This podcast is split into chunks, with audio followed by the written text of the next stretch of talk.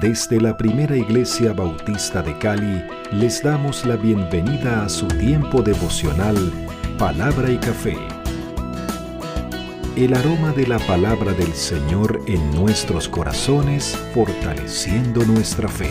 Con el pastor Richard Rodríguez, por R12 Radio. Más que radio, una voz que edifica tu vida. Bienvenido.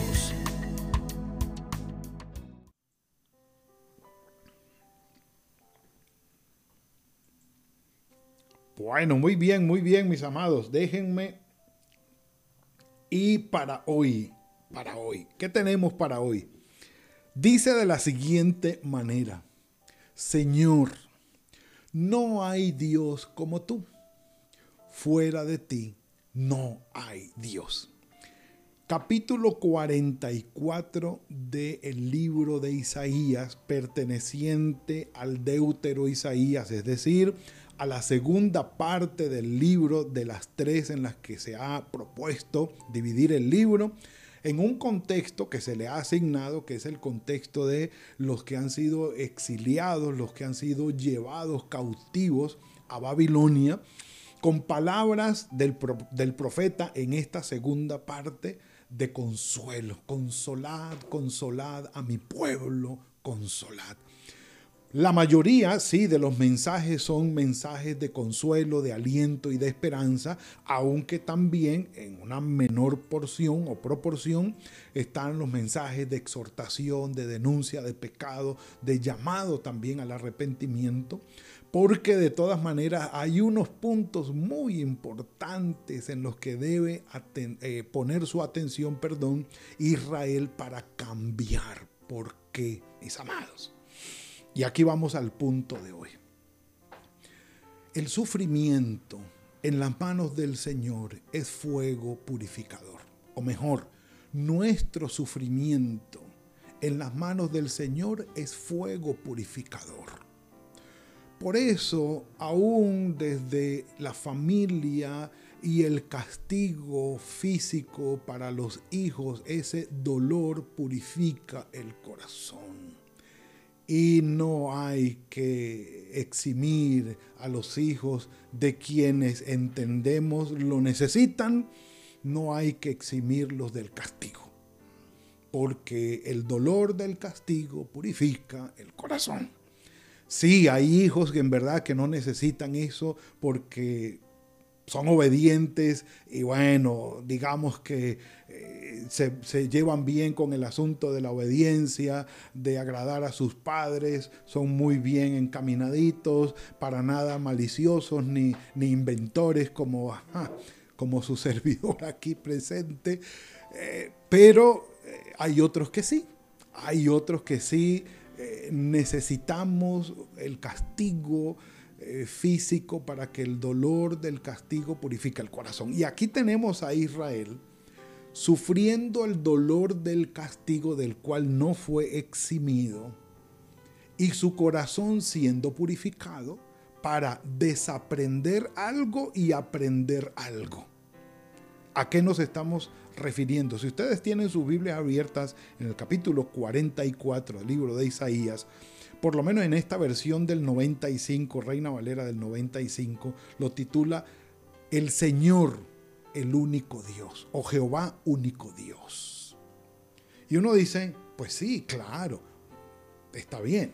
Si usted y yo, que somos hijos del Señor, que hemos recibido a nuestro Señor Jesucristo como Señor y Salvador, el Hijo de Dios, que ha redimido nuestros pecados en la cruz del Calvario, trayéndonos la salvación y haciéndonos templo del Espíritu Santo a nosotros. Claro, para nosotros resulta casi que sencillo u obvio. Oh, pues sí, aparte de Dios no hay nadie. Claro, porque en el Señor Jesucristo nosotros vimos el Señor o Dios hecho carne y habitando entre nosotros. Y para nosotros es, por supuesto, la máxima revelación de Dios en la tierra. Pero recuerden, si hablamos de Isaías, estamos hablando de ocho siglos antes de Cristo, y si hablamos del Deutero Isaías, estamos hablando de seis siglos antes de Cristo. 586 cuando comienza el exilio hacia Babilonia. Entonces, no había una revelación cristológica como lo tenemos nosotros. No, pero Israel estaba siendo enseñado por Dios. Ahora, yendo al exilio, ¿cuál es una de las grandes enseñanzas, de los grandes cambios, de los grandes puntos teológicos que asimila finalmente Israel? Que el Señor, nuestro Padre Celestial, es el único Dios y no hay nadie más. ¿Por qué? El gran pecado de Judá y de Israel, incluyendo otros, por supuesto, fue la idolatría.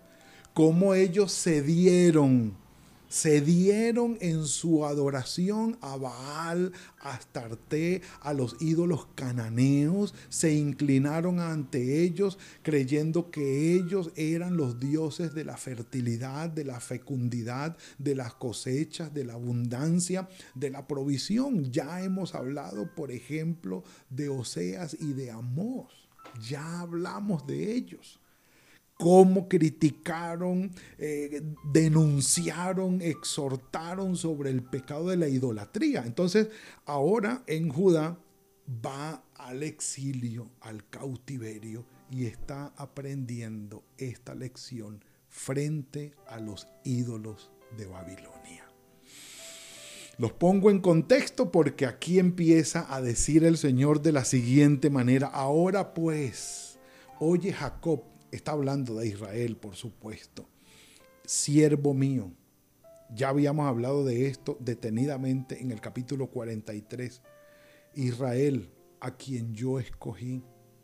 Así dice el Señor, Ko Amar Adonai, hacedor tuyo, con H mayúscula aparece aquí, el que te formó desde el vientre, el cual te ayudará palabras de consuelo y de esperanza. Dos puntos.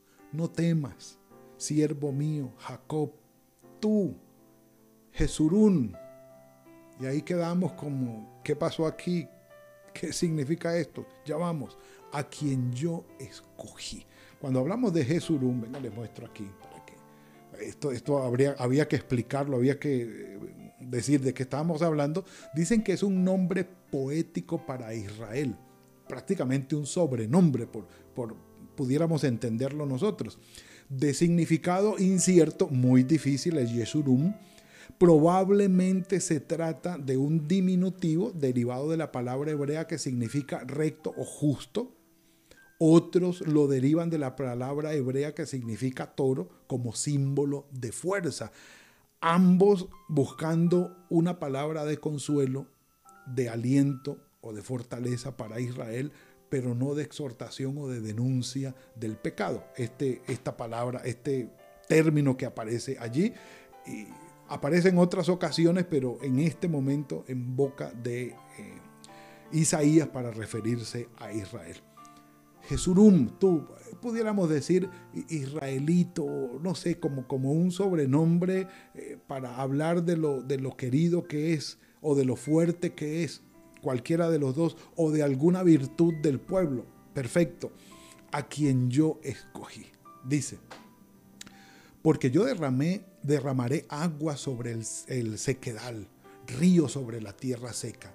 Mi espíritu, lo que significa el agua, el símbolo del agua, el Espíritu Santo, mi espíritu derramaré sobre tu descendencia y mi bendición sobre tus renuevos se proyecta Isaías y se enlaza con Joel, el profeta Joel, y por supuesto con Hechos capítulo 2, previo a los anuncios del Señor Jesucristo diciéndoles conviene que yo me vaya para que el consolador llegue, el Espíritu Santo del Señor prometido aquí y nosotros viéndonos en esta promesa del Espíritu. Sí, Señor, un café por eso.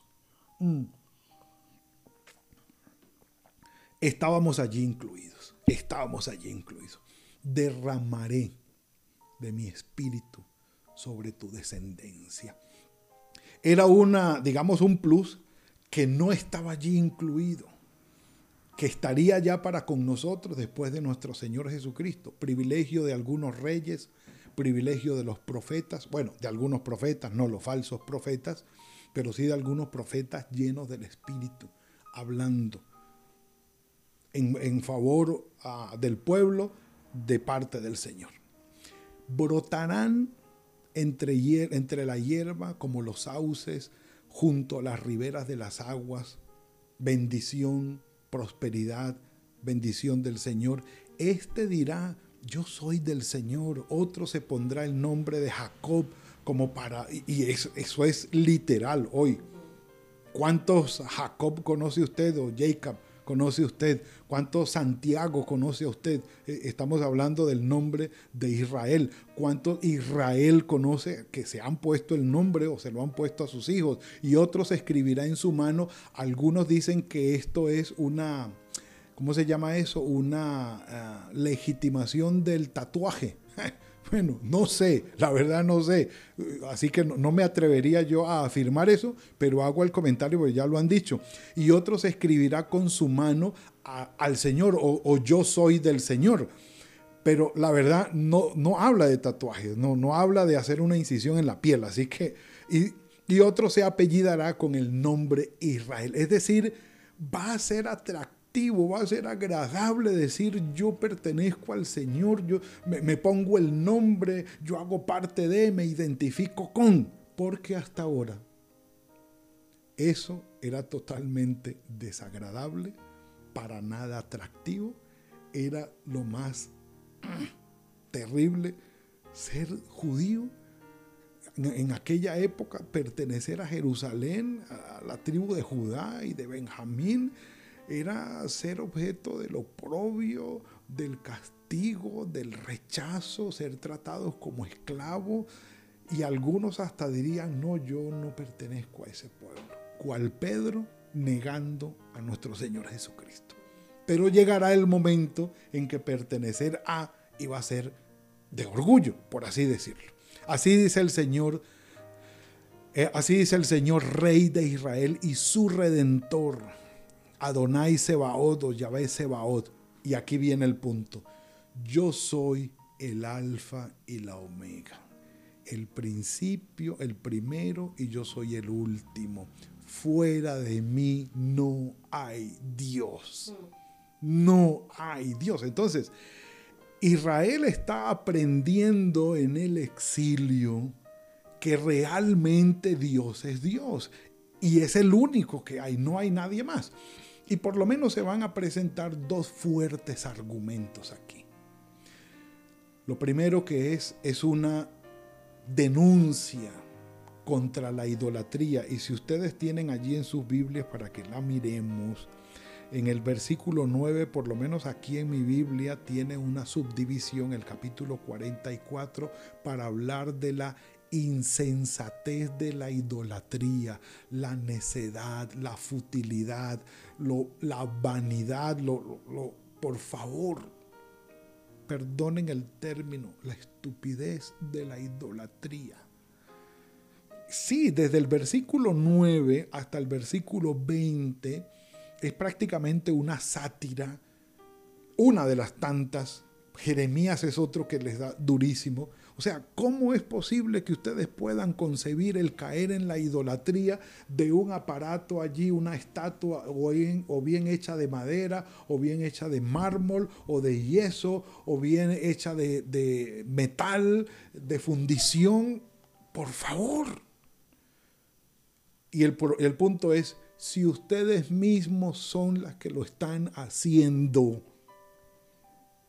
y dice él, va el, campesino, el, personaje, eh, corta un árbol para traer fuego para su casa y hacer su comida y con algunos tronquitos que le sobren, entonces hace una talla y hace un y ese es su Dios y se le arrodilla y le pide, "Por favor, por favor." Entonces, ante la insensatez de la idolatría, empieza Israel a darse cuenta que en serio Dios es Dios y no hay nadie como Él. No hay nadie como Él. Y la otra, eh, el otro fuerte argumento que ya lo habíamos mencionado es como Dios aún sobre Ciro, el persa, el emperador, lo llama es mi siervo, es mi ungido. Yo lo puse donde está para cumplir mis propósitos. Entonces ellos empiezan a reflexionar, ah, entonces Nabucodonosor, sí señor, también Nabucodonosor, yo fui el que lo mandé sobre Israel para que lo llevara cautivo. Y le llama la atención, vengan conmigo, vengan conmigo y revisemos un momentico eh, el capítulo 47. En el 47 hay juicio sobre Babilonia. Juicio sobre Babilonia el Señor lo juzga. Y entre otras palabras dice, porque te entregué a Israel en tus manos y no tuviste misericordia de él ni lo trataste bien. ¿Cómo les parece? Entonces llama a Ciro su siervo y entonces empiezan ellos a, a reflexionar. Quiere decir que las naciones poderosas están bajo el dominio del Señor. ¿Cómo les parece que sí? No es el poderío militar, no es el poderío económico, es la física y puntual voluntad de Dios, aunque ellos crean orgullosamente y con soberbia que se están imponiendo ante los demás débiles. No, es el Señor porque sus planes y propósitos en la historia de la humanidad se cumplen porque se cumplen y no habrá más. Y un café por eso, sí Señor. Ah. Entonces, Israel está aprendiendo eso.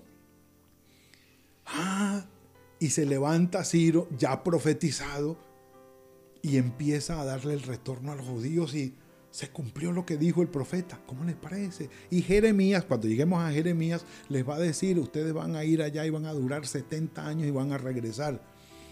Y con todo este aprendizaje, eh, toda esta profecía, ellos están en un nuevo aprendizaje diciendo realmente Israel, el Dios de Israel, nuestro Padre, nuestro Creador, el que nos formó, es el Dios de toda la tierra. No es el Dios nuestro nada más, sino de toda la tierra. Entonces, ante ese punto, ellos están aprendiendo.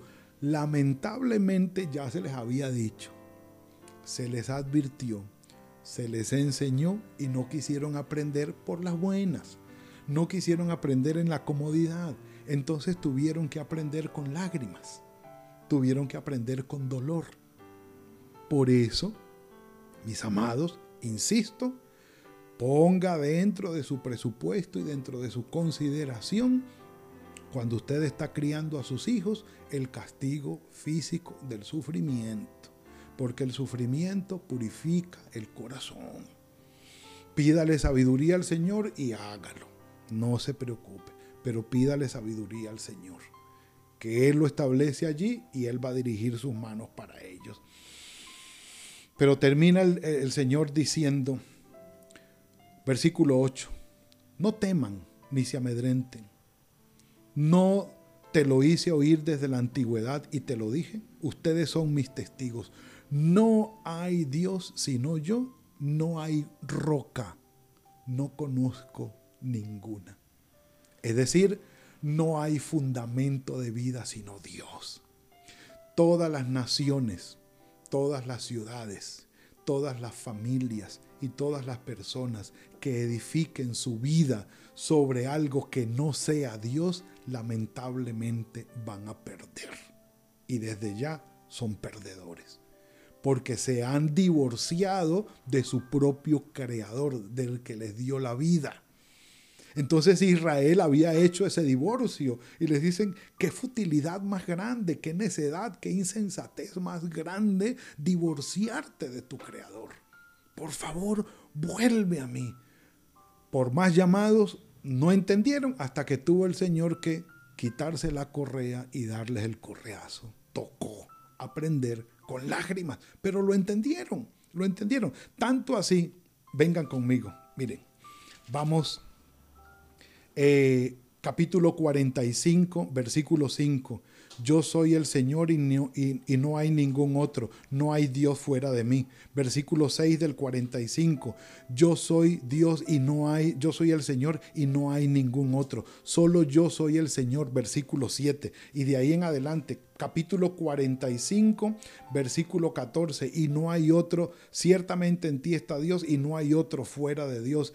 Eh, versículo del 45, el 21. Y no hay más Dios que yo Dios justo y salvador, no hay otro fuera de mí. Versículo 22 del capítulo 45, vengan conmigo, porque yo soy Dios y no hay otro.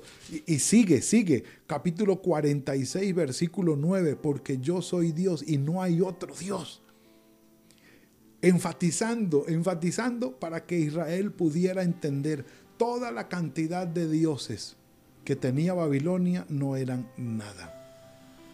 Porque se entendía en aquellos tiempos antiguos que cuando un país derrotaba a otro o conquistaba a otro, el Dios de ese país conquistó al Dios del otro conquistado y derrotado. Entonces para los israelitas, los dioses de Babilonia, Marduk y todos los demás habían sido los ganadores. Dios, el Dios de Israel, había perdido. Y el Señor les está demostrando, no es así. No es así. ¿Cuántas veces no creemos que Dios no puede? Que Dios pierde ante el mundo. Que Dios es un perdedor ante la propuesta del enemigo y del mundo. ¿Cuántas veces lo pensamos? Creyendo que lo físico, lo material y lo mundano es lo primero. Es lo que hay que conseguir. Y Dios queda de último. Juan, capítulo 20, versículos 27 y 28. Luego dijo a Tomás, Pon aquí tu dedo y mira mis manos. Acerca tu mano y métela en mi costado. Y no seas incrédulo, sino creyente. Entonces Tomás respondió y dijo, Señor mío y Dios mío, lo has entendido, Tomás. Bendito sea el nombre del Señor. Y en la adoración celestial, en Apocalipsis, al final, entre muchos otros textos excelentes, Apocalipsis 5:13 dice, a todo lo creado que está en el cielo, sobre la tierra y debajo de la tierra, en el mar y en todas las cosas que hay en ellos, en la visión de Juan en el Apocalipsis dice, oí decir, al que está sentado en el trono, el Padre Celestial, y al Cordero, nuestro Señor Jesucristo, por igual sean la alabanza, la honra, la gloria y el poder por los siglos de los siglos esta alabanza celestial apocalíptica poniendo en el mismo nivel a nuestro Señor Jesucristo y al Padre Celestial, recibiendo la gloria, el honor y la honra por todos los siglos. No hay otro Dios como nuestro Señor. Así que rindamos nuestras vidas ante Él invoquemos su nombre, confiemos en Él, el mundo y todas sus cosas pasarán. La palabra del Señor permanece para siempre. El Señor nos hizo, el Señor nos sustenta y hacia Él volveremos, mis amados. Padre, gracias por esto que nos has entregado hoy. Te reconocemos como nuestro Dios, como nuestro Señor, nuestro único Salvador, Redentor, Hacedor y Sustentador. No hay nadie más fuera de ti. Perdónanos, Señor, cuando ponemos nuestros ojos en el mundo y le damos más importancia y más poder, más valor a lo que nos rodea, al mundo y sus cosas, al mundo y sus circunstancias. Perdónanos, Señor. Ayúdanos a poner nuestra mirada en ti, en nuestro Señor Jesucristo, como lo dice tu palabra, puesto los ojos en Jesús, el autor y consumador de la fe tú hecho carne habitando entre nosotros. Bendito seas. Guárdanos, aliéntanos, ayúdanos, motívanos, Señor, con tu Espíritu Santo a mantenernos enfocados en ti y que nuestra voluntad, en nuestras decisiones, siempre te honremos. Glorifiquemos tu nombre, Señor, y te demos el lugar que mereces. Gracias por tus bendiciones. Nuestras vidas están en tus manos. En el nombre de tu Hijo Jesucristo. Amén y amén. Mis amados, ha sido el tiempo de hoy. Le damos la gloria al Señor por esto. Gran aprendizaje de Israel en el tiempo del exilio. No hay Dios fuera de nuestro Padre Celestial. Mis amados, que tengan hoy un muy buen día, Hoy es martes, que sea fructífero el día en todo lo que tienen que hacer y si el Señor lo permite, nos veremos mañana en otro tiempo de palabra y café.